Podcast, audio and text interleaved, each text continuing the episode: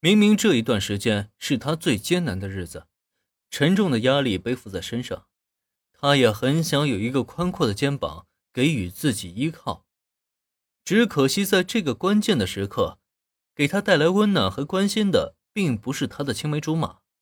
不知道为何，小兰的脑海中突然闪过了林恩的身影，这让他连连晃了晃头，努力回想起工藤新一的样子。却发现自己这个青梅竹马的身影正在逐渐变淡，反而林恩的形象却在他的脑海中愈发完整。毛利同学，铃木同学。正当小兰思绪有些混乱，想要再晃晃头脑清醒一下的时候，很是突然的，林恩的声音传入他的耳中。这时候再抬头看，拿着一摞课本，脸上挂着淡淡笑容的身影。竟是一下子与他心中的形象完美的重合了。哎，怎么了，毛利同学？你还好吧？刚刚去领了课本的林恩，却不知道教室里发生了什么对话，更不可能知道小兰此刻的所思所想。看到坐在自己面前的女孩精神有些恍惚，这让他连忙关切的询问：“没，没什么。”被林恩的关心所惊醒，察觉到刚才失态的小兰顿时脸上一红，忙不迭地摇了摇头。但下一刻，她却已经不再敢与林恩对视了。这怎么看也不像是没什么事的样子呀。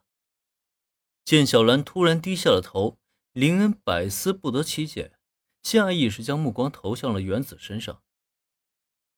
你们这对闺蜜啊，刚才都聊了什么呀？我们刚刚提起了小兰的青梅竹马，他是个挺有名的高中生侦探，叫工藤新一，不知道林同学你听没听过啊？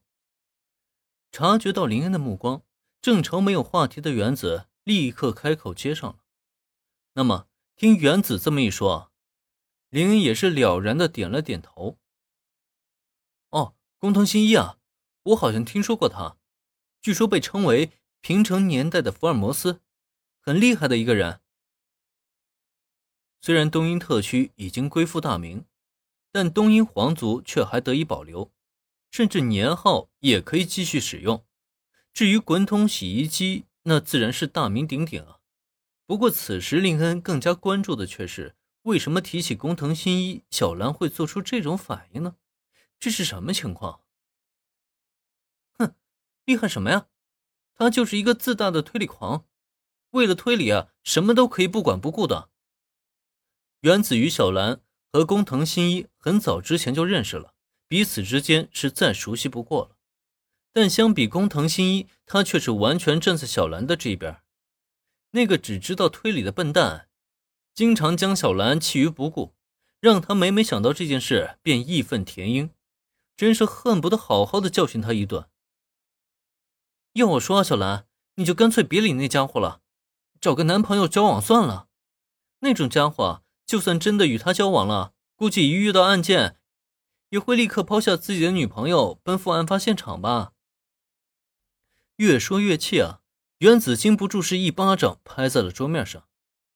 虽然他平时总爱拿工藤新一调侃小兰，甚至也暗暗撮合两人，但仔细考虑一下，却发现那家伙真不是个良配。如果小兰真的跟他交往的话，一定会很寂寞的吧。